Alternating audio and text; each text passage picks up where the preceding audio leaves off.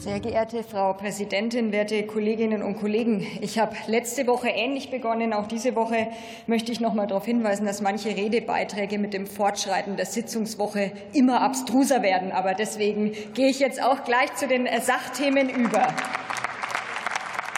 Rund Zwei Millionen Frauen in Deutschland sind von Endometriose betroffen. Pro Jahr erkranken 40.000 Frauen neu. Und obwohl Endometriose eine so weit verbreitete Krankheit, ja eine Volkskrankheit ist, kommt ihr eben nicht die entsprechende Bedeutung zu. Die meisten betroffenen Frauen leiden unter extremen Menstruationsbeschwerden. Dabei sind die Symptome vielfältig. Häufig treten chronische Bauchschmerzen, extreme Rückenschmerzen, Übelkeit verbunden mit Erbrechen sowie starke Erschöpfung auf. Für viele erkrankte Frauen ist aufgrund der Schmerzen ein normales Leben kaum noch möglich. Die Krankheit kann zudem negativen Einfluss auf die Fruchtbarkeit haben und diese verringern. So wirkt sich Endometriose auch auf die Familienplanung aus, was neben den körperlichen Symptomen oft eine große psychische Belastung darstellt. Aber nicht nur das private Leben leidet häufig massiv. Auch die berufliche Entwicklung kann durch Endometriose erschwert werden. Starke Schmerzen können Fehlzeiten und Krankheitstage von betroffenen Frauen erhöhen. Durch Endometriose entsteht zudem ein erheblicher volkswirtschaftlicher Schaden.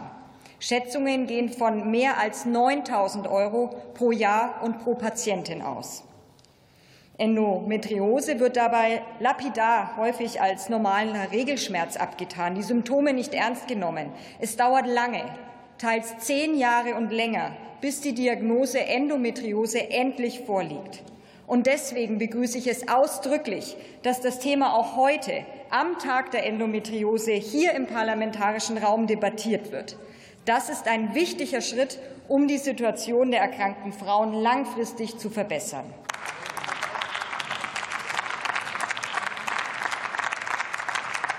denn Betroffene können behandelt werden. Operationen, Schmerztherapien oder hormonelle Therapie können die Symptomatik deutlich verbessern. Die Ursachen von Endometriose sind aber nach wie vor ungeklärt und eine Heilung der Erkrankung bis heute nicht möglich. Um sowohl die Behandlungs- als auch potenzielle Heilungschancen zu erhöhen, ist weitere Erforschung von Endometriose notwendig. Wir müssen mehr über die Krankheit erfahren. Wir brauchen mehr und bessere, genauere Daten. Nur so können wir die Lage der Frauen perspektivisch verbessern und ihnen eine individuelle Lebensgestaltung ermöglichen. Und deswegen ist es absolut richtig, dass unsere Bildungs- und Forschungsministerin Bettina Stark-Watzinger die Endometrioseforschung mit einer entsprechenden Richtlinie anschiebt. Und ich bin zuversichtlich, dass wir so in Zukunft nicht nur die Therapie, sondern auch die Aufklärung verbessern und das individuelle Leiden reduzieren können.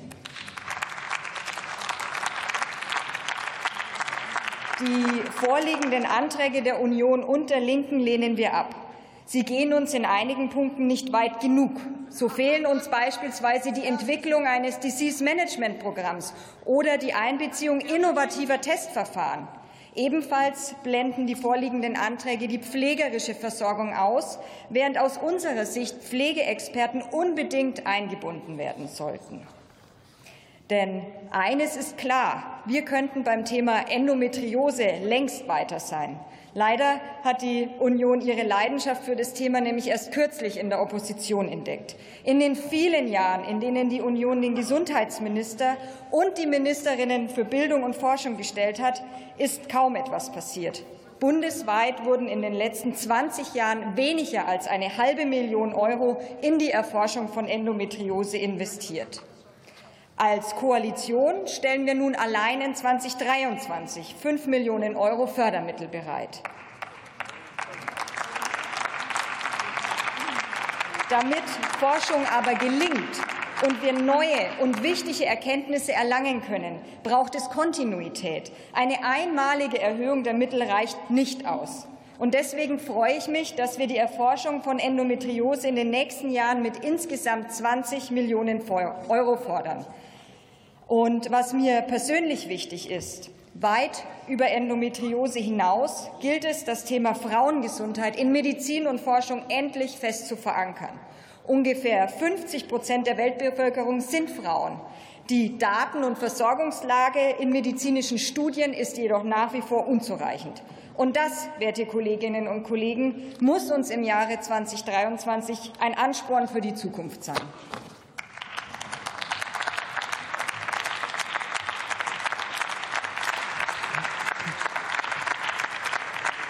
Und für die Fraktion Die Linke hat das Wort Heidi Reicheneck.